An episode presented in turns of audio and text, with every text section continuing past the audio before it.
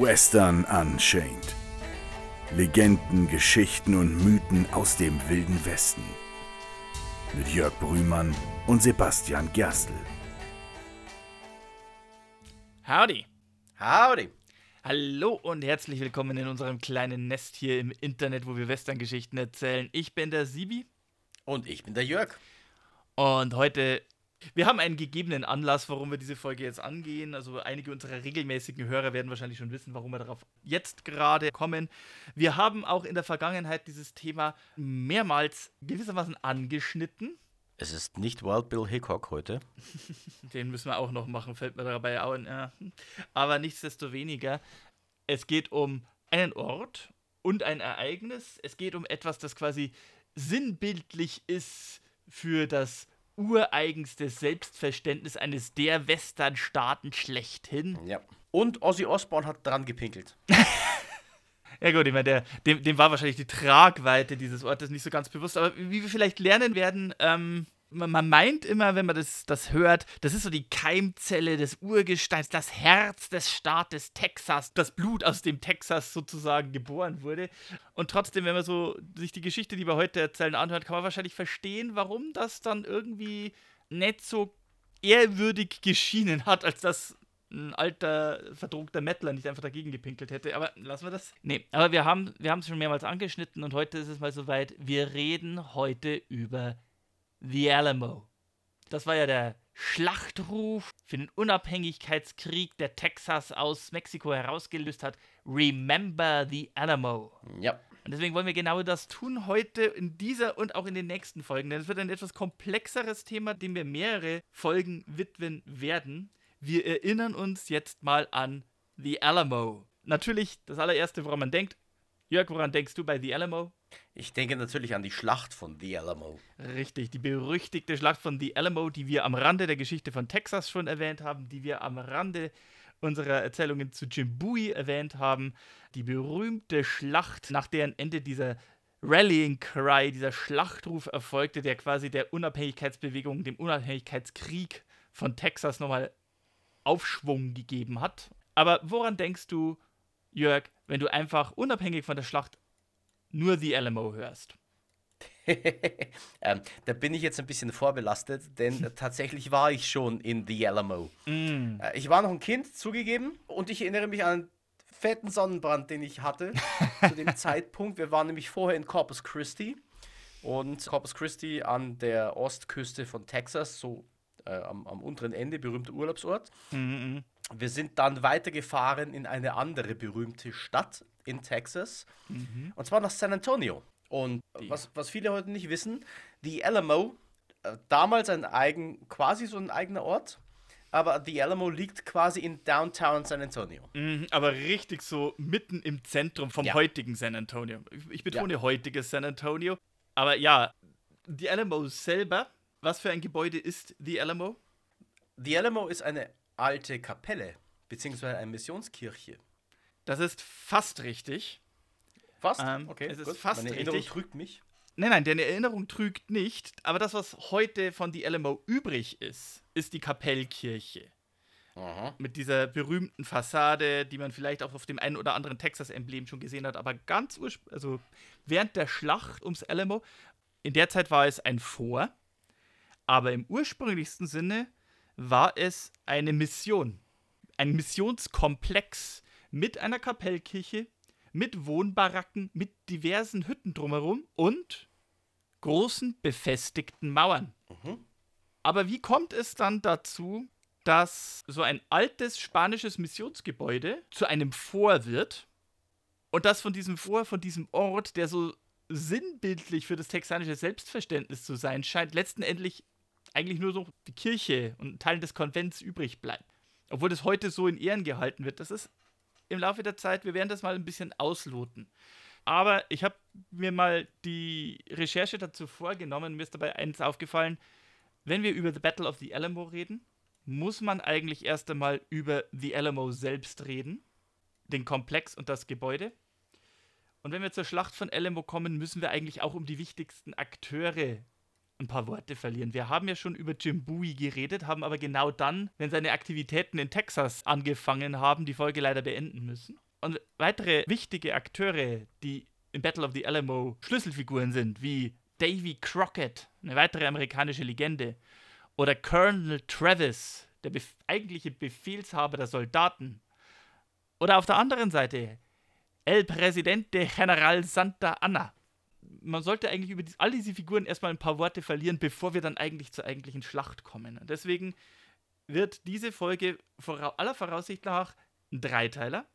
Wir reden heute über das Gebäude, den Komplex The Alamo selbst, die Vorgeschichte, die Entstehung und die Entwicklung, bis es zu dem Gebäude ist oder dem Gebäuderest gekommen ist, der heute noch zu besichtigen ist. Mhm. In der nächsten Folge reden wir dann über die wichtigsten zentralen Figuren von der Schlacht vom Alamo, weil das hat auch einige sehr bizarre Züge angenommen im gesamten Umfeld. Und dann über die Schlacht selbst, die so ikonisch werden sollte, dass nicht nur einer, sogar zwei Filme darüber gedreht wurden in den letzten 50 Jahren, ja, 60 Jahren. Aber fangen wir am Anfang an. Und zwar fangen wir so richtig ganz am Anfang an, denn wenn wir über die Alamo und die Entstehungsgeschichte von die Alamo reden wollen, dann müssen wir über das spanische Texas reden. Nicht über das mexikanische, sondern das spanische Texas zuallererst. Das heißt, wir, mhm. wir gehen erstmal zurück bis ins 16. Jahrhundert.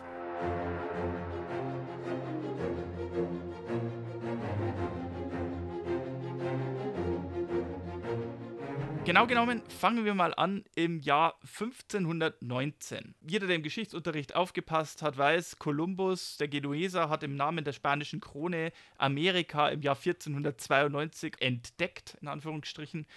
Und die Spanier haben in den folgenden 20 Jahren dann umgehend angefangen, eine Reihe von Entdeckern und Eroberern, sogenannte Conquistadores, in die neue Welt zu schicken, überwiegend zunächst einmal Zentralamerika und Südamerika um die neue Welt quasi für sich zu vereinnahmen und zu beanspruchen und vor allem die Bodenschätze zu beanspruchen. Mhm. Da sind sie dann in der Karibik und in Südamerika sehr schnell sehr fündig geworden. Gerade in Süd- und Mittelamerika sind sie auf so Hochkulturen gestoßen wie die Inkas und die Azteken, die ja bereits Goldverarbeitung kannten und Gold- und Silberminen hatten. Und die haben sich die Spanier natürlich ganz schnell einkassiert was Hegemonialspanien in Europa zu der wirtschaftlichen und eigentlich der reichsten Großmacht machen sollte für die kommenden, sagen wir mal, 150 Jahre.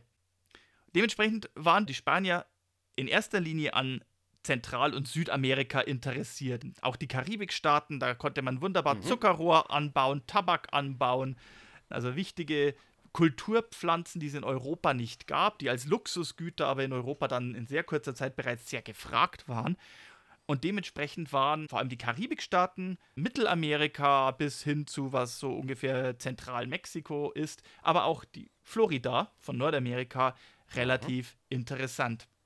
Binnenland Nordamerika oder auch der, das restliche Nordamerika, alles nördlich von dem, was heute äh, so ungefähr die mexikanisch-texanische Grenze ist, war mhm. erst einmal für sehr, sehr lange Zeit für die Spanier uninteressant. Es gab im 16. Jahrhundert eine Reihe von Expeditionen ins Innenland hinein. Eine der berühmtesten Expeditionen war die Suche nach den sogenannten sieben Städten aus Gold, auch die sieben Städte von Cibola genannt. Das war allerdings so ein Mythos, den man hinterhergejagt hat. Es hat viele Menschenleben gekostet, auf spanischer und vor allem auf indigener Seite. Und für die Spanier war alles, was westlich oder nördlich von Florida lag, wenig urbar, ziemlich menschenfeindlich und hat vor allem keine Rohstoffe und vor allem kein Gold und kein Silber gehabt. Mhm. Das hat Spanien nicht daran gehindert, über das gesamte Amerika Anspruch zu erheben im Jahr 1519 aber die einzigen Male, wo sie in diese Gebiete vorgedrungen sind, die heute als Alabama, Louisiana oder Texas bekannt sind, dann war das in erster Linie, um Sklaven zu fangen und zu verschleppen auf die Karibikinseln mhm. oder nach Florida, um dort auf den Plantagen oder in den Minen zu arbeiten das hat die indigene native Bevölkerung von Amerika nicht unbedingt positiv eingestimmt auf diese bleichgesichtigen, weißhäutigen Kerle, weil für die waren das tatsächlich nichts anderes in dieser Erstberührung als Mörder, Plünderer, Entführer und Brandschatzer. So haben sich die Spanier, die Conquistadores meistens gebärdet. Das war der Eindruck, den die indigenen Nationen von ihnen bekommen haben. Und das sollte dann auch das Verhältnis zwischen Spaniern und auch den Franzosen, die dann später kamen, die sich nicht viel besser verhalten haben, auf die nächsten zwei Jahrhunderte mehr oder weniger prägen. Ja, nicht so unrecht. Der Mann, der übrigens Texas als allererstes für Spanien beanspruchte, war ein gewisser Alonso Alvarez de Pineda ebenfalls ein Konquistador, aber auch ein Kartograf, der es für sich zur Aufgabe gemacht hatte, tatsächlich mal die gesamte Küste ab der Halbinsel von Florida zu erkunden, der auch als erster festgestellt hat, dass Florida keine Insel, sondern eigentlich eine Halbinsel ist, also Peninsula.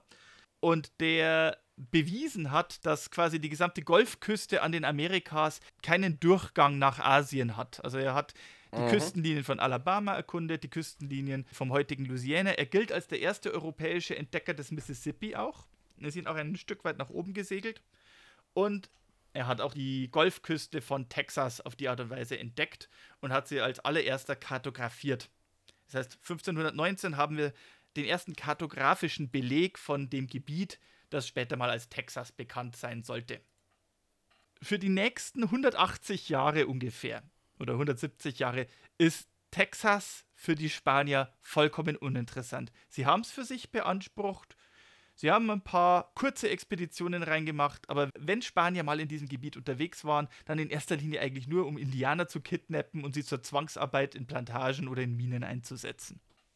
Das ändert sich im Jahr 1685, als die spanische Krone Wind davon bekommt, dass es sich die Franzosen in den Kopf gesetzt haben, auf dem amerikanischen Kontinent jetzt selbst eine Kolonie zu errichten. Spanien und Frankreich in den 1680er Jahren nicht unbedingt gut aufeinander zu sprechen. Frankreich versucht, den Hegemonialanspruch von Spanien zu brechen. Spanien selbst in einer gewissen Krise in der Zeit, so nach dem Dreißigjährigen Krieg und der Niederlage des Spanisch-Niederländischen Krieges. Und als Spanien erfährt, dass die Franzosen in dem Gebiet, das heute als St. Louis bekannt werden sollte, ein Fort errichtet hat, um dort eine Kolonie zu gründen, beschließen sie einen ersten Vorstoß, um quasi dieses Land für sich wirklich mit Siedlungen zu beanspruchen. Deswegen schickt der Vizekönig von Neuspanien, also dem, was heute der größte Teil von Zentralamerika inklusive Mexiko ist, eine Expedition los, um erste permanente Siedlungen zu errichten. Jetzt ist es so, die neuspanische Krone, die war eigentlich chronisch pleite. Weil alles, was in den Amerikas gewonnen wurde an Rohstoffen und an Schätzen, das musste eigentlich alles komplett nach Spanien überführt werden. Also die Gouverneure sind reich geworden und dergleichen, aber man hatte irgendwie nicht großartig Geld und wenig Anregungen, um Siedler es schmackhaft zu machen, hier in dieses unwirtliche Gebiet mit diesen kriegerischen Indianern reinzugehen und dort eine Siedlung zu errichten. Das heißt, man hat den einfachstmöglichen Weg gewählt, um eine permanente Siedlung zu errichten, ohne ohne wirklich, wirklich viele spanische äh, Bürger zu benötigen. Was hat man gemacht? Man hat Missionare geschickt.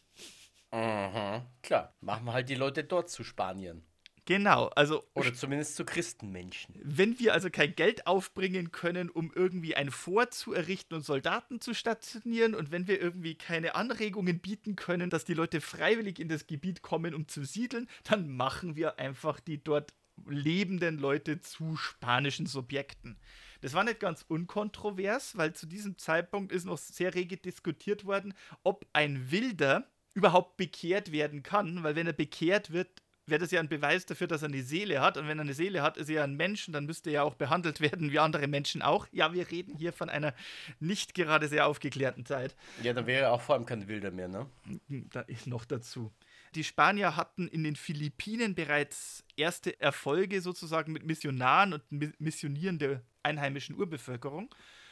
Und deswegen werden also ab 1689, 1690 erste Vorstoße gemacht unter einem gewissen Alonso de Leon, der einige Missionare und etwa 100 Soldaten bei sich hat, um zuallererst einmal die Überreste der französischen Siedlung äh, des ersten Fort St. Louis niederzubrennen, um es ganz eindeutig klar zu machen, die Franzosen haben hier nichts verloren. Allerdings zu dem Zeitpunkt Fort St. Louis war bereits gescheitert und verlassen. Und dann wurde Kontakt aufgenommen zu einem der indigenen Stämme. Das ist der größere Volksstamm, der heute als die Caddo gesamtheitlich bekannt ist. Aha. Und speziell mit einer dieser Gruppierung dieser Caddo die heute bekannt sind als die Strömung der Hado namens Hasinai oder Hasinai-Konföderation. Ja, auch hier, die Kado sind nicht ein Stamm, sondern sind eine Konföderation aus mehreren Stämmen, die halt einen Kulturkreis, den ähnlichen Kulturkreis und eine ähnliche Sprache teilen. Und die Hasinai, wohl auch durch einen Übersetzungsfehler oder einen Konversationsfehler, erhalten von den Spaniern einen Namen, den sie meinen, dass das ihr Eigenname ist. Die Tejas. Mhm. Ja, das klingt schon irgendwie bekannt, ne? Mhm, mhm. Die Tejas waren dort beheimatet, wo jetzt das östliche Texas auch angesiedelt ist. Und 1690 wird der Versuch unternommen, diese Hasinai, diese Tejas zu konvertieren. Das lief so mittelprächtig. Nur etwa ein Jahr später ist dieser Missionierungsversuch schon wieder gnadenlos gescheitert, denn was die Spanier auch in das Gebiet der Cado mitbrachten, das waren die Pocken. Oh ja, äh, ganz klassisches Mitbringsel der Spanier. Mhm. Und nachdem eine größere Pockenepidemie die Hasinai und angrenzende Kado-Stämme ziemlich niedergerafft hat, haben die Hasinai vielleicht nicht ganz abwegig den Ursprung der Pocken in dem Taufwasser, das die Spanier mit sich geführt haben, gesehen und haben die Spanier wieder hochkant rausgeworfen. Es hat auch nicht geholfen, dass von den 100, ursprünglich 110 Soldaten, die die Missionare begleitet haben, innerhalb von einem Jahr nur noch drei übrig geblieben sind und der Rest schon wieder nach Zentralmexiko zurückgekehrt war. Hm. Das heißt also, dieser erste Besiedlungsversuch war eigentlich ziemlich grandios gescheitert und für die nächsten 20 Jahre hat Spanien dann auch nicht mehr ernsthaft versucht, dieses Gebiet für sich zu beanspruchen, denn die Franzosen waren ja auch schon wieder weg. Nichtsdestoweniger fassten die Spanier den Beschluss, na, jetzt müssen sie es nochmal versuchen mit der Besiedlung von Texas, um einfach klarzumachen, das gehört der spanischen Krone, da wohnen bereits spanische Subjekte, französische Siedler haben da nichts zu suchen. 1716 wird daran wieder neuerlicher Kontakt mit den Hasinai aufgenommen und obwohl 20, 25 Jahre vorher der letzte Kontakt nicht unbedingt sonderlich gut verlaufen war, werden sie trotzdem freundlich aufgenommen. Mhm. Man knüpft neuen Kontakt. Die Hasinai zeigen sich auch tatsächlich aufgeschlossen gegenüber dem christlichen Glauben. Also es scheint so in der Kultur und in der Art des Glaubens der Hasinai, wie sie die gepflegt haben, und zum Christentum scheinen sie gewisse Parallelen gesehen zu haben. So in einer Art heiligen Flamme, die sehr schnell mit dem Heiligen Geist in Verbindung gebracht werden konnte. Jetzt ergab sich aber da ein Problem diese Missionare, also sind erstmal auch erfolgreich. Es äh, werden erste Strohhütten gebaut, es werden erste Bemühungen unternommen. Die nächste größere Siedlung allerdings, in der auch Soldaten stationiert waren, die war mehr als 400 Meilen, 650 Kilometer in etwa, von dem Gebiet, in dem sie sich aufhielten, dem östlichen Texas, entfernt. Das war in Ort namens San Juan Bautista, heute bekannt als das mexikanische Grenzstädtchen Guerrero. Mhm. Und somit wurde der Beschluss gemacht, jetzt muss eine neue, dauerhafte Siedlung errichtet werden, nicht nur mit missionierten Subjekten, sondern idealerweise auch mit einem Presidio, dem spanischen Wort für vor, und einem ordentlichen Ort, einem Pueblo oder, oder einer Villa, um dort spanische, also wirklich spanische Subjekte anzusiedeln. Das Ganze wird in einer Region gemacht, um einen Fluss, der San Antonio genannt wird. San Antonio River. Mhm. Und am 1. Mai 1718 wird eine erste Mission errichtet mit ungefähr sieben Glaubensbrüdern und drei bis fünf, äh, die Quellen sind da sich nicht ganz einig, drei bis fünf Natives der Caddo, die bereits von Missionaren aufgezogen und im christlichen Glauben erzogen wurden. Mhm. Östlich des San Antonio Rivers gründen sie eine erste Mission und die wird genannt San Antonio de Valero. San Antonio benannt nach dem Fluss und der generellen Gegend und natürlich, weil das mhm. zu dem Zeitpunkt auch San Antonio de Padua der Schutzheilige, der Schutzpatron des, des entsprechenden Tages war. Und De Valero, weil De Valero der Name des Vizekönigs von Spaniens war. Mhm. San Antonio de Valero bestand aus einigen, am Anfang nur so temporären Lehmhütten mit Strohdächern und einer kleinen Kapelle, äh, einer behelfsmäßigen. Diese Kapelle sollte die Keimzelle von dem sein, was dann später die Alamo werden sollte. Mhm. Nur kurze Zeit später wird etwa eine Meile, ein bis zwei Kilometer nördlich von dieser Kapelle übrigens auch ein Fort errichtet, ein, oder ein Presidio San Antonio de Bexar. Und um dieses Präsidio herum oder in der Nähe dieses Präsidium dann auch eben diese zivile Siedlung, ein kleines Örtchen namens Villa de Bejar oder Bexar. Mhm. Fünf Jahre später wird diese behelfsmäßige Mission nach einem Hurricane dem Erdboden gleichgemacht. Nur die Kapelle überlebt unbeschadet wie durch ein Wunder. Und deswegen wird beschlossen, an Ort und Stelle das Convento, also die Mission, neu Mhm. zu errichten aus Stein. Also das Convento ist die Residenz des örtlichen Priesters, genau. Äh, Und es wird ein Gebäudekomplex errichtet mit einem großen Tor, zwei turmartigen Fassaden links und rechts und einer Kapelle und mehreren Mhm. Wohneinheiten. Und dieses Eingangstor mit den Türmen links und rechts, das ist dann auch das, was später, zumindest in gewisser Weise, dem Alamo, wie es heute auch noch bekannt ist, sein typisches Frontaussehen geben sollte. Mhm. Ja. Mhm. Und wer das Ding schon mal gesehen hat, das ist, äh, hat ein sehr charakteristisches, äh, ich würde sagen, ungewöhnliches Aussehen. Mhm. Aber sehr charakteristisch. Naja, äh, das, das ungewöhnliche Aussehen rührt unter anderem auch daher, es war ursprünglich mal geplant, dass nicht nur eine einfache Kapelle darin ist, äh, darin sein sollte, sondern halt wirklich eine ordentliche Kirche, eine ordentliche komplette Kirche aus Stein mit zwei Glockentürmen errichtet werden sollte. Und diese turmartigen Aufbauten links und rechts des Eingangsbereiches von The Alamo sollten ursprünglich Glockentürme werden. Mhm. Jetzt ist es so, in der Gegend sind Steinbauten nicht so ohne weiteres möglich. Stein als Material muss erst von weit her gebra äh, hergebracht werden. Deswegen waren die meisten dieser Hütten so Adobe-Lehmziegelhütten. Mhm. Aber nichtsdestoweniger, im Laufe der Zeit entsteht um das Convento, also das, den Wohnsitz des Priesters und die Kapelle herum, lange Baracken, wo diverse Brüder und Ordensbrüder untergebracht werden, Büroräume, Küche, Essbereiche, Gastzimmer und so etwa 30 weitere Hütten außenrum. Mhm.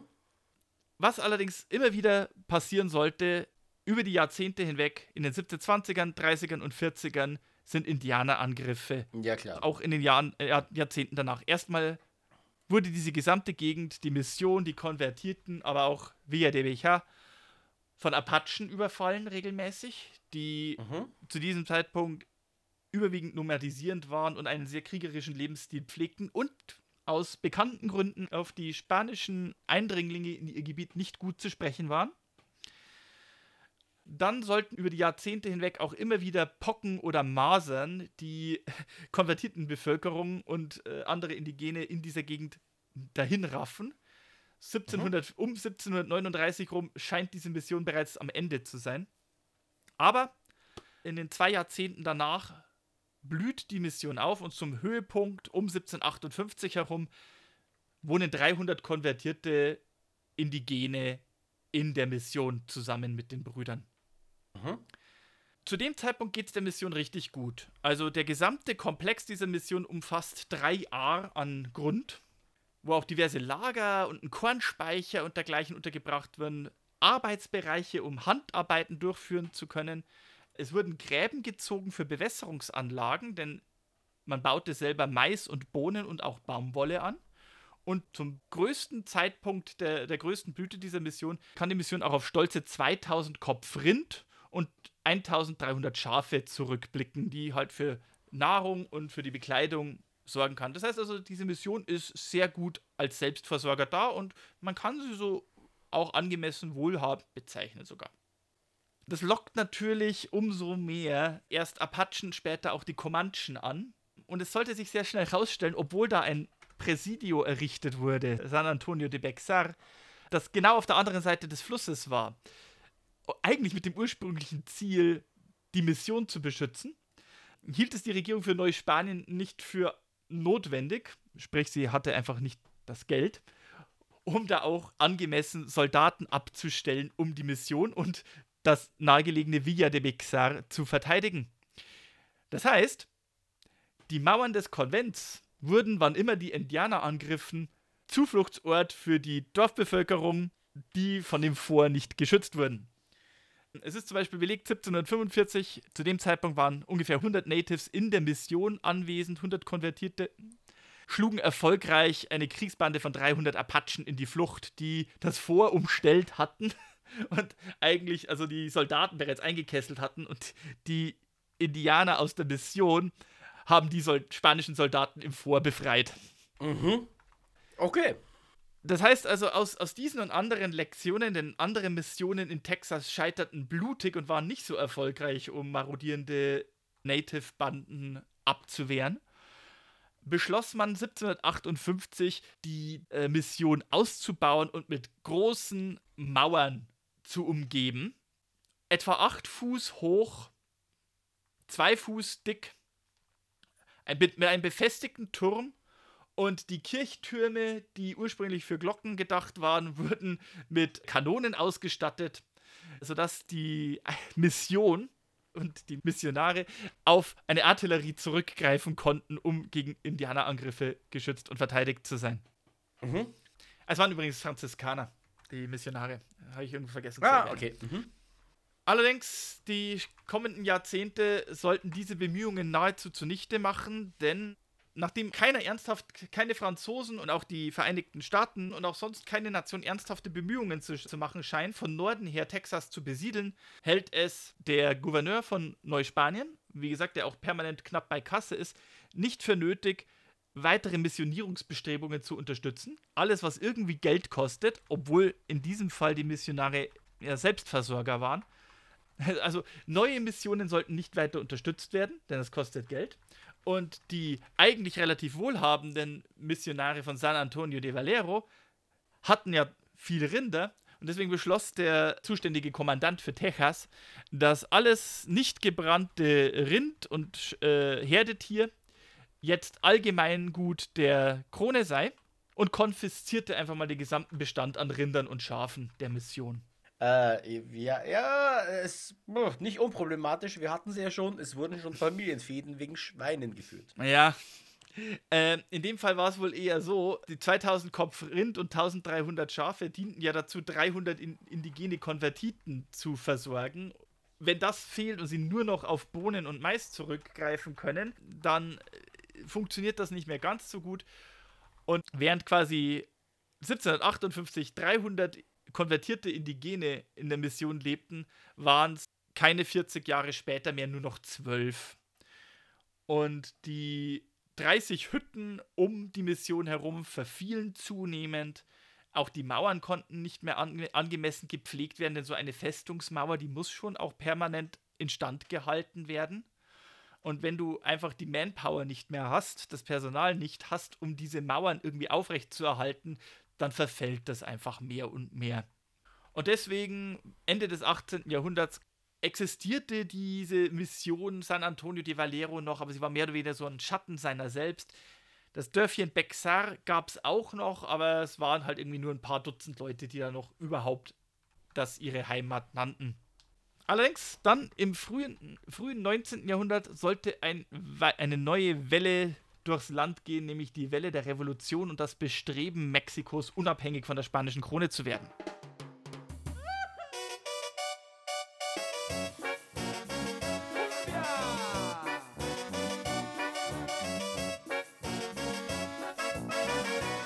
...1803 wurde dann dieser Standort Bexar und das befestigte San Antonio de Valero zu einem strategisch interessanten Ort, um da einen Stützpunkt zu errichten. Und deswegen wurde die zweite fliegende Kompanie von San Carlos de Parras, eine Kompanie an Lancieren, also Spießreitern. Ja, äh, Lanciere sind quasi die Nachfolge des mittelalterlichen Ritters. Mhm. Also schwere Kavallerie in schweren Panzern mit gepanzerten Pferden und Lanzen. Also die Lanziere, die in Mexiko aktiv waren, waren vielleicht nicht schwer gepanzert, aber waren trotzdem mit Lanzen noch ausgestattet.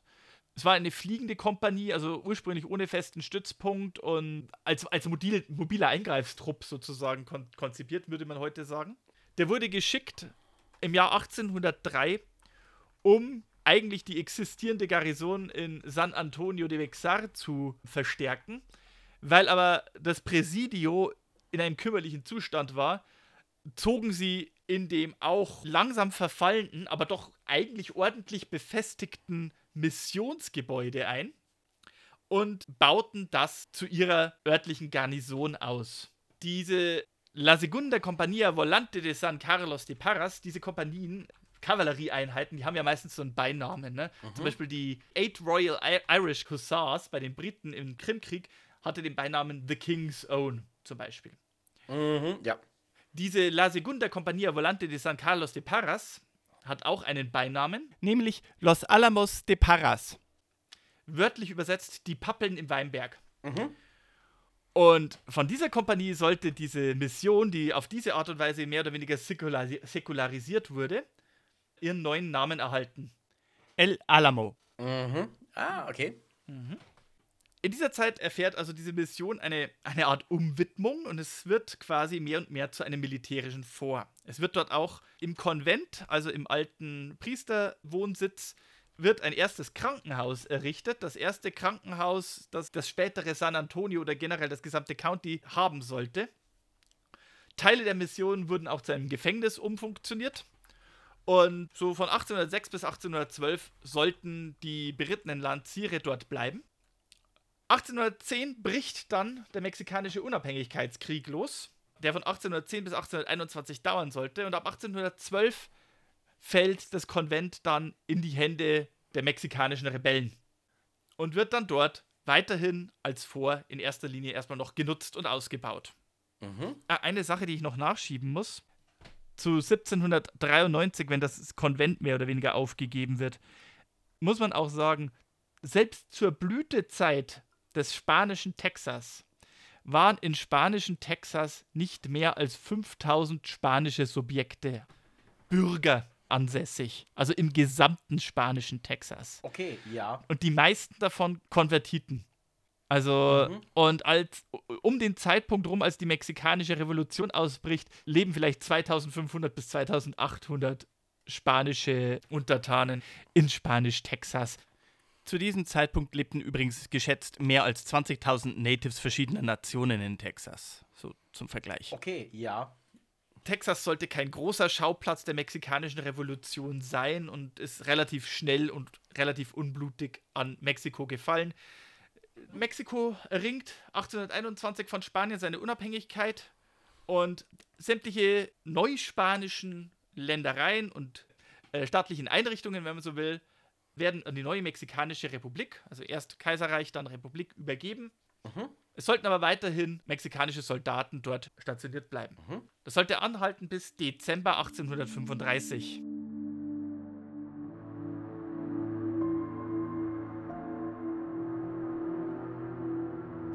Am 2. Oktober 1835 bricht die Revolution von Texas los. Ja. Und im Dezember 1835 ergibt sich General Martin Perfecto de Cos, der amtierende Kommandant den texanischen Streitkräften, nach zwei Monate anhaltender Belagerung. Und damit fällt das zum vorausgebaute Missionsgebäude an die Texaner. Mhm.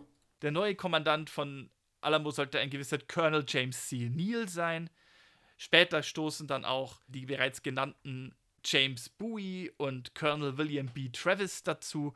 Und nur zwei Monate später sollte dort dann jene berüchtigte Schlacht stattfinden, wo sich, und ich lüge nicht, wenn ich sage, die Texaner, die dort in dem Fort waren, schnell einer zehnfachen Übermacht ausgesetzt sahen. Mhm.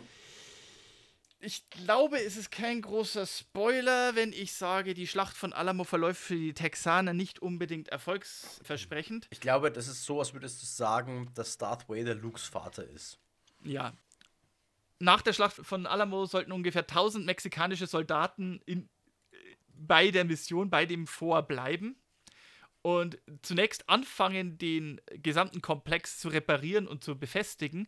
Allerdings nur etwa zweieinhalb Monate später in der Schlacht von San Jacinto, wir haben es in der Folge von Texas erwähnt, wird General und Präsident Santa Anna, Oberbefehlshaber der mexikanischen Armee, von den Texanern gefangen genommen.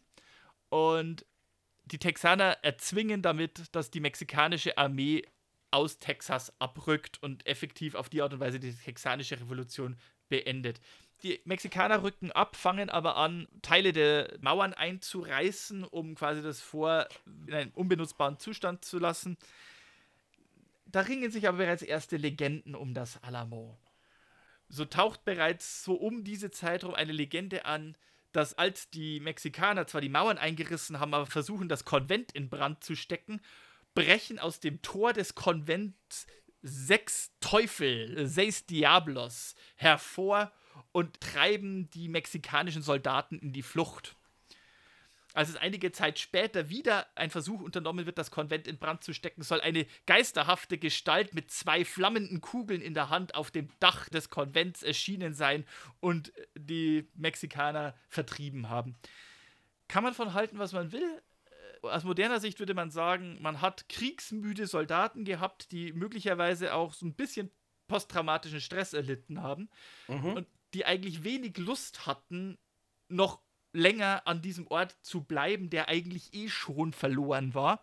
Und haben, naja, die Mauern eingerissen, weil das am schnellsten ging und haben sich dann möglichst schnell vom Acker gemacht. Das ist wahrscheinlich die logischste Erklärung. Aber nichtsdestoweniger, ja, diese ersten Legenden und Gerüchte sollten dann bleiben und die Texaner haben natürlich ihr Bestes getan, um das so ein bisschen in der Bevölkerung zu schüren. Bis 1839 sollte das Ganze als Vor auch von den Texanern benutzt werden. Allerdings die Texanische Republik selbst, äh, der ging es nicht viel besser als der Mexikanischen Republik. Sie war permanent knapp bei Kasse. Und man sah dieses Vor sehr schnell als eigentlich unnötig ein. 1840 erließ die Stadt von San Antonio einen Erlass, weil San Antonio wuchs und wuchs schnell und es war Baumaterial nötig Mhm. Und deswegen erlaubte die Stadt von San Antonio ihren Bewohnern, Steine von Alamo rauszuklopfen und für eigene Gebäude zu verwenden zum Preis von 5 Dollar pro Wagenladung. Äh, bis auf die Tatsache, dass man 5 Dollar dafür verlangt hat, ist es übrigens auch in Europa eine sehr gängige Praxis gewesen, mhm. alte Gebäude abzureißen und die Steine neu zu verwenden. Ja überflüssig zu erwähnen, also bis 1845 war das, was das historische Vor, wo der Rallying Cry, ja, der, der Aufruf zur Verteidigung von Texas und der texanischen Unabhängigkeit erfolgt ist, wo diese blutige, heroische Schlacht geschlagen ist, die heute so das, das Monument und Denkmal von San Antonio schlechthin und von Texas schlechthin ist, ja, war äh, so von zwischen 1840 und 1845 ähm, eine Bauruine. Ja, überwuchert mit Unkraut und Gras. Fledermäuse haben sich eingenistet. Was natürlich diesen ganzen Geistergeschichten, die darum existiert haben, nur weiteren Vorschub geleistet hat. Ja, und für irgendwas brauchte man ja diese ganzen Steine für die Taco Bell-Filialen. Kein Witz, also ähm, als, als ich, das ist zwar auch schon 20 Jahre her, aber als ich Alamo das erste Mal gesehen habe, war unmittelbar in Sichtweite des Eingangstors ein Burger King. Mhm. Ähm, und in die Alamo ist ein Geschenkshop mittlerweile. Ja, also das soll sich übrigens in den letzten 20 Jahren geändert haben. Also in den letzten 20 okay. Jahren hat die Stadt von San Antonio großflächig die Geschäfte um das Alamo rum aufgekauft und äh, ein bisschen gediegener gemacht. Aber egal, okay. räumen, wir mal, äh, räumen wir mal zurück.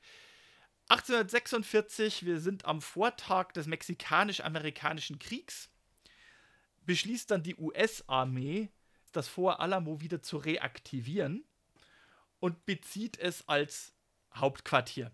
Mhm. Es ist nicht mehr so viel übrig, aber es wird wieder einigermaßen aufgerichtet. Das Konvent wird neu errichtet, damit es als Lager und als Büroräume für die Offiziere genutzt werden kann. Es werden wieder Baracken hochgezogen. Andere Wohneinheiten werden als Militärgefängnis genutzt. Und so wird das quasi als Stützpunkt genutzt während des amerikanisch-mexikanischen Kriegs. In den folgenden Jahren sollte das allerdings eine ähm, einen, einen, einen Streit auslösen in drei Richtungen zwischen dem US-Militär, der Stadt von San Antonio und der katholischen Kirche, wem denn jetzt eigentlich Alamo gehört. Mhm. Denn ursprünglich war es ja eine katholische Mission, die zwangsenteignet worden war, aber die Kirche ist nie dafür entschädigt worden, nach Ansicht der katholischen Kirche. Und ab 1848 gewinnt die katholische Kirche durch die zahlreichen deutschen und auch irischen Einwanderer in Texas mehr und mehr Einfluss mhm. und traut sich deswegen jetzt Anspruch auf Entschädigung zu erhalten. Äh, Und da geht es auch schon wieder los.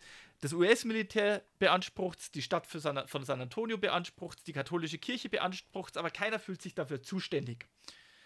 Und bis der Streit geklärt ist, naja, verfällt das Gebäude halt mal wieder. Mhm. Hauptsache wird drum gestritten. Irgendwann ringt sich dann die Armee dazu durch und mietet die Kapelle und das Konvent offiziell von der Kirche. In der Zeit existiert dort auch eine Schmiede und Pferdestelle, aber die US-Armee hat natürlich keine Lust, das langfristig zu tun. Und 1876 wird in der Nähe ein neues Fort namens Fort Sam Houston errichtet. Und einmal mehr das Konvent und das Fort Alamo wurde notdürftig instand gehalten, bis das neue Fort stand und bezugsfertig war. Und dann wurde Fort Alamo abermals aufgegeben. Mhm. Das Konvent selbst wurde 1877 von einem Gemischtwarenhändler erworben, es wurde quasi als, als Grocery Store, also als Gemüse- und, und Gemischtwarenladen genutzt. 1883 kaufte dann schließlich der Staat Texas das Konvent und diese gesamte Anlage oder was, was von ihr übrig geblieben war, inzwischen eigentlich total baufällig, von der katholischen Kirche offiziell ab womit dann die Säkularisierung komplett war und wurde dann quasi im Zentrum von San Antonio etabliert und wurde erstmals ein Museum darin errichtet. Dieses Museum hat in der einen oder anderen Form dann auch bis heute Bestand. 1890 wird auch eine Polizeistation in Alamo eingegliedert und es werden wieder mal Gefangene in Alamo gehalten. In den 1880er und 1890er Jahren sind dann auch zwei große, eine neue Strömung, eine neue kulturelle Strömung, wenn man so will, äh, erkennbar in der Gesellschaft, auch in Texas. Spiritualisten und Medien tauchen auf. Oha. Ja, und diese Spiritualisten für ihre Seancen und so weiter fühlen sich natürlich von diesem Ort angezogen. Es ist eine baufällige Ruine, in der Gefangene gehalten werden, in der eine blutige Schlacht geschlagen wurde, in der indigene äh, Konvertiten an den Pocken und an den Masern gestorben sind, die mehrfach von Indianern angegriffen worden war. Und jetzt eine baufällige Ruine ist, wo, wo es so heißt, der erste Stock vom zweiten Stock nur noch durch einige lose Bretter getrennt ist, die deutlich hörbar rattern äh, und, und, und klappern, wenn man darüber schreitet. Und das ist dann so die Zeit, wo so wirklich die Geistergeschichten auftauchen. Und ich habe so diverse Zeitungen und jetzt lese ich doch mal aus einer Zeitung vor, die ich da gefunden habe, weil ich das so richtig schön finde. Ähm, ich habe hier einen, äh, das ist so richtig schön, The Cincinnati Inquirer auf Cincinnati, Ohio, schreibt so schön, äh, die Geister von Alamo wandern die Schatten von Crockett und Bowie auf Erden. Neue Berichte aus dem alten Alamo-Missionsgebäude, wo 1836 so viele tapfere Männer niedergemetzelt wurden durch die Soldaten von Santa Anna, darunter auch Davy Crockett und James Bowie, beleben die alten Legenden unter Mexikanern von neuem, dass es dort spukt. Es wird gesagt, wenn es regnet und der Wind um das Alamo bläst, dem Ort des Massakers, wird es von den Geistern von Crockett und Bowie höchstpersönlich besucht, deren gemessene Schritte durch das gesamte Gebäude gehört werden können. Das Alamo ist in einem heruntergekommenen Zustand. Die oberen Stockwerke werden von den unteren nur durch einen losen Boden getrennt und diverse Holzbalken werden aufgestellt, um ihn noch zu stützen. Der Boden des unteren Raums besteht aus losen Brettern, wie ich schon gesagt habe, die klappern, wenn einer darüber geht. Es wird daher gedacht, dass es unmöglich ist, dass die Geräusche, die die Wachen nachts hören, von Ratten oder irgendwelchen Tieren erzeugt werden können. Äh, wenn die so lose Bretter sind, dann die, werden, wird das Klappern der Brett, äh, Bretter vom Wind ausgelöst, wahrscheinlich. Höchstwahrscheinlich, ja. ja. Es gibt dann auch weitere, also ich habe da diverse Zeitungen. Ich habe hier ein schönes Beispiel. Geister im Alamo heißt es hier. Der, der Brownsville Herald schreibt am 4. Februar 1894, dass ein örtlicher Bürger namens Leon äh, Marichal und seine Tochter Mary, die ein Medium ist, Aha. die Polizeistation besucht habe und unter Hypnose die Anwesenheit von mehreren Personen festgestellt habe. Eine davon habe sich ihr gegenüber als Davy Crockett zu erkennen gegeben und befragt, warum die Geister denn noch hier seien, hätten diese auf eine Wand gezeigt und gesagt, hier in diesem Gebäude liege ein Goldschatz von 50.000 Dollar in 20 Dollar Goldmünzen. Äh, ähm, und wer auch immer diesen Schatz hebe, steht hier in der Zeitung, und wer auch immer diesen Schatz heben würde, der dürfe ihn behalten. Wenn man jetzt die Geschichte dieses Ortes kennt, wie wahrscheinlich scheint es da, dass da, mal abgesehen davon, wie, wie zum Geier soll in der ganzen Zeit Davy Crockett. Ja, wie? Wie, wie, wie sollen die 50.000 Dollar an, an amerikanischer Währung in, nach Texas in dieses vorgebracht haben? Ne. Ja, äh, unwahrscheinlich. Aber das sind so die Gerüchte und die Geschichten, die um dieses verfallene Gebäude äh, sich gerankt haben. Das hat deswegen trotzdem niemand für nötig gehalten, das zunächst äh, instand zu halten. 1897 wird dann die Polizeistation und das Gefängnis wieder geschlossen. Erst im Jahr 1905 wird das Konvent gekauft von einer Privatperson oder von einer Stiftung, eine gewisse Clara Driscoll, von den Töchtern der Republik Texas. Eine Stiftung oder eine, eine Vereinigung, die sich quasi zur Aufgabe gemacht hat, im Jahr 1905 die historischen Monumente und die geschichtsträchtigen Orte von Texas wiederherzurichten und zu bewahren und zu erhalten. Erst durch diesen Kauf und durch diese Bewegung wird ernsthaft nochmal Bemühungen gemacht, diesen Ort wieder einigermaßen herzurichten. Mhm. Das sollte tatsächlich trotzdem noch bis in die 20er Jahre dauern. Zwischenzeitlich muss wieder mal der Staat eingreifen und das Gebäude wieder zurückkaufen, weil die Töchter der Republik Texas intern zerstritten waren. Die Zeitung nennt das die zweite Schlacht ums Alamo. Okay. Und so oh. ab 1935 wird dann tatsächlich daran gearbeitet, diesen Plaza herzurichten, freizuräumen, die Kapelle als zentrales Stück wieder instand zu setzen und was von den Mauern übrig bleibt, inklusive dem ikonischen Torbogen, der irgendwie von den 1750er Jahren bis in diese Zeit doch noch in der einen oder anderen Form erhalten geblieben ist, wodurch sich natürlich jetzt auch sein interessantes heutiges Aussehen ergibt. Erst dann wird das Alamo zu dem, wie wir es heute kennen. Und mhm. erst so in den späten 1960er Jahren, im Dezember 1960, wird es dann tatsächlich als historisches Monument anerkannt. Und damit kommen wir zu dem Alamo, wo wir heute sind. Es wird übrigens auch heute noch, also es werden heute noch immer, wenn Leute das Alamo besuchen, sehen sie Geister. Ne? Also ah, angeblich. Ah, okay, ja. ja. Ein, ein, ein Botenreiter, den Colonel Travis um Verstärkung ausgeschickt hat und der nicht rechtzeitig zurückgekommen ist, wird als Gestalt im Cowboy-Hut mit langem schwarzen Duster angeblich nachts gesehen. Jim Bowie und David Crockett sowieso. Und ein weiterer Westerner, wenn man so will, wird interessanterweise heute noch immer wieder in Alamo gesehen oder sein Geist. John Wayne. Oh ja. Ja gut, wir müssen bedenken, wir sprechen bei den USA von einem Land, wo es eine signifikante Anzahl an Menschen gibt, die glauben, dass Elvis nicht tot ist. Nee, nee, nee, also die Leute sind sich sicher, es ist der Geist von John Wayne, der in Alamo ist, ah, weil er das okay. Alamo so geliebt habe und sich sehr mit der Geschichte des Ortes befasst hat, als er seinen Film Die okay. Alamo 1960 gedreht und produziert hat. Okay. Ich meine, wenn er den Ort so geliebt hat und sich so sehr mit der Geschichte befasst hat, äh, so ernst hat er es dann doch nicht, beim Film nicht genommen damit, aber lassen wir das. Ähm, äh, ja, hm, okay. Ja. Aber ich finde ich find das zahlenspielmäßig sehr interessant, dass gerade in den 1960ern, also der Zweite Weltkrieg ist vorbei, die USA haben sich eindeutig als Weltmacht positioniert, dass das, also diese, diese Wiederentde Wiederentdeckung in Anführungszeichen, ja, es ist ja. ein Podcast, ihr könnt nicht sehen, wie ich die Anführungszeichen mache, ähm, dass die aber genau in diese Zeit auch fällt, in der Amerika sich quasi so auf der Welt als Major Player etabliert hat, was es ja bis zum Ersten Weltkrieg noch nicht war. Mhm. Und da auch diese Rennes oder diese Wiederentdeckung der eigenen Geschichte und eigener Glorie und so weiter einsetzt. Und das auch dazu führt, dass man die Alamo tatsächlich auch wieder belebt. Ja, eben. Und der Film Die Alamo entsteht im Jahr 1960 und der Film Die Alamo erscheint im Jahr 1960 und im Dezember 1960 wird dann das Alamo als historisches Monument anerkannt. Das geht schon Hand in Hand. Also. Aber nichtsdestoweniger, Texas gilt sowieso als der Bundesstaat, in dem die meisten Spukhäuser und, und Geisterscheinungen in den Vereinigten Staaten gesehen wurden.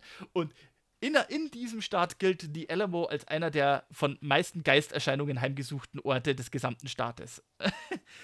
ist vielleicht eine nette Coda hier hm. zum Schluss. Ja. Aber ja, also das ist die Geschichte vom Alamo damals bis heute. Sehr bewegte Geschichte und was ich persönlich bei der Recherche sehr interessant fand, war, wie oft dieses Alamo eigentlich zugrunde war, eine Ruine war, mhm. verlassen war, wie oft es dann aus dem einen oder anderen Grund wiederbelebt wurde, nur um gleich wieder in Vergessenheit zu geraten oder halt ja, äh, vernachlässigt zu werden. Und das ist eigentlich erst mhm. so in, der zweiten Hälfte des 20. Jahrhunderts so richtig eigentlich zu dem geworden ist, was wir heute als Denkmal bezeichnen würden als, und als mhm. denkmalgeschütztes ja. Gebäude. Also, äh, ja. Und dabei verstehen wir das doch heute na, ab den 1930ern in der großen Zeit der großen Depression fand schon eine erste Bewegung statt, wo sie in den USA gesagt haben, wir müssen uns auf uns selbst und auf unser Nationalbewusstsein besinnen und uns als Nation bestehen mit einer eigenen Kultur und einer eigenen Geschichte. Mhm. Und erst ab da, also erst 100 Jahre oder mehr nach der Schlacht von Alamo, haben die Leute angefangen, diesen Ort auch als denkwürdig und denkmalgeschützt und erhaltenswert zu betrachten. Auch interessant. Ja, aber das ist die Geschichte vom Alamo. Heute ständig an The Alamo, 300 Alamo Plaza, P.O. Box 2599, San Antonio, Texas 68299. Wirklich im Zentrum von dem, was man heute als Altstadt von San Antonio bezeichnen würde. Okay, ja, cool. Ich fühle mich zurückerinnert an das Gebäude, das ich damals als Kind gesehen habe. Und ich bin gespannt tatsächlich äh, auf die. Also, hm, wir haben jetzt einen großen Bogen um die eigentliche Story, die wahrscheinlich alle erwartet haben, gemacht. Aber, aber die, ja, ja, die Geschichte des Ortes mal zu hören, war auch schon sehr, sehr cool. Ja, aber wir haben jetzt hier eine, einige Namen genannt: Colonel Travis, Colonel Neil, mhm. Jim Bowie. Den haben wir zwar schon erwähnt, aber wir haben seine Beteiligung und seinen Part am texanischen Unabhängigkeitskrieg, an der Revolution von Texas, haben wir aus Zeitgründen ausgespart. Und eben ein mhm. Name, der in mehreren Folgen schon gefallen ist, aber irgendwie bislang immer noch nicht so richtig zur Geltung kam: General Santa Anna. Wer waren diese Gestalten? Diese Schlüsselfiguren und Akteure, die dann am 23. Februar 1836 diesen Ort, den wir so lang und breit beschrieben haben, zum Schauplatz des blutigsten Gefechts der gesamten texanischen Revolution werden lassen sollten. Mhm. Wie kam es dazu? Und wer sind dann diese Figuren, die dann als Geister angeblich auch heute noch die Mauern dieses zuvor ausgebauten Konvents äh, heimsuchen sollten? Mhm. Darüber werden wir in der nächsten Folge reden. Und an dieser Stelle kleines Partyspiel für euch da draußen. Ihr habt jetzt zwei Wochen Zeit. Guckt euch mal einen Straßenplan von San Antonio an. Vor allem die Straßen um The Alamo rum. Und guckt mal, wie viele Straßen nach Personen aus der Schlacht von The Alamo benannt sind. Kleiner Teaser. Da könnte man einiges nennen. Okay, in jedem ja. Fall. Ich hoffe, es hat euch trotzdem gefallen. Ich hoffe, ihr fandet es auch nur annähernd so spannend, wie ich das Ganze fand. Und ja. Oh, es ist mega spannend. ich bin schon sehr gespannt. Äh, also, es ist mega spannend. Ich bin gespannt auf die nächste Folge. die Spannung ist kaum noch auszuhalten. Ja, es, es zerreißt mich fast. Falls es euch auch zerreißt da draußen, dann habt ihr die Möglichkeit, uns wahlweise eine E-Mail zu schreiben an westernunchained.gmail.com oder uns einen Coffee auszugeben auf Ko-Fi. Wir würden uns freuen, wenn ihr uns unterstützt. Und äh, ja, äh, ich glaube, viele Fragen, die ihr haben werdet, werden sich eh in zwei Wochen beantworten. Falls doch, schreibt uns, wie gesagt, eine E-Mail. Ich glaube, die Ankündigung, worüber wir nächstes Mal reden, ist auch hinfällig, denn ihr mhm. wisst es schon, es wird gehen um The Alamo. Teil 2. Ja, Teil 2, deswegen können wir hier dieses Outro ein bisschen kürzer halten. Denkt daran, nicht an The Alamo pinkeln, seid nicht wie Ozzy Osbourne. Auch wenn man verstehen könnte, warum er es getan hat nach der Vorgeschichte. Ne? ja, er, er, wusste es zu dem Zeitpunkt übrigens gar nicht, dass es The Alamo ist. Oh. Er hat einfach irgendwo, egal. Äh, mehr dazu beim nächsten Mal oder auch nichts euch einen schönen Abend, einen schönen Morgen, einen schönen Tag, wann immer ihr das hört. Bleibt fest im Sattel, Amigos und Amigas. Und wenn ihr in einer dunklen, sturmumtosten Nacht in Texas eine Gestalt seht mit einer Waschbärmütze, eine geisterhafte Gestalt, die in den Mauern von Alamo unterwegs ist, folgt ihr, vielleicht zeigt sie euch ja den Weg zu 50.000 Dollar in Gold. in jedem Fall. Und wenn ihr wissen wollt, wer diese Gestalt mit Waschbärfellmütze ist, Schaltet beim nächsten Mal in zwei Wochen wieder ein. Estado. Tchau. Tchau.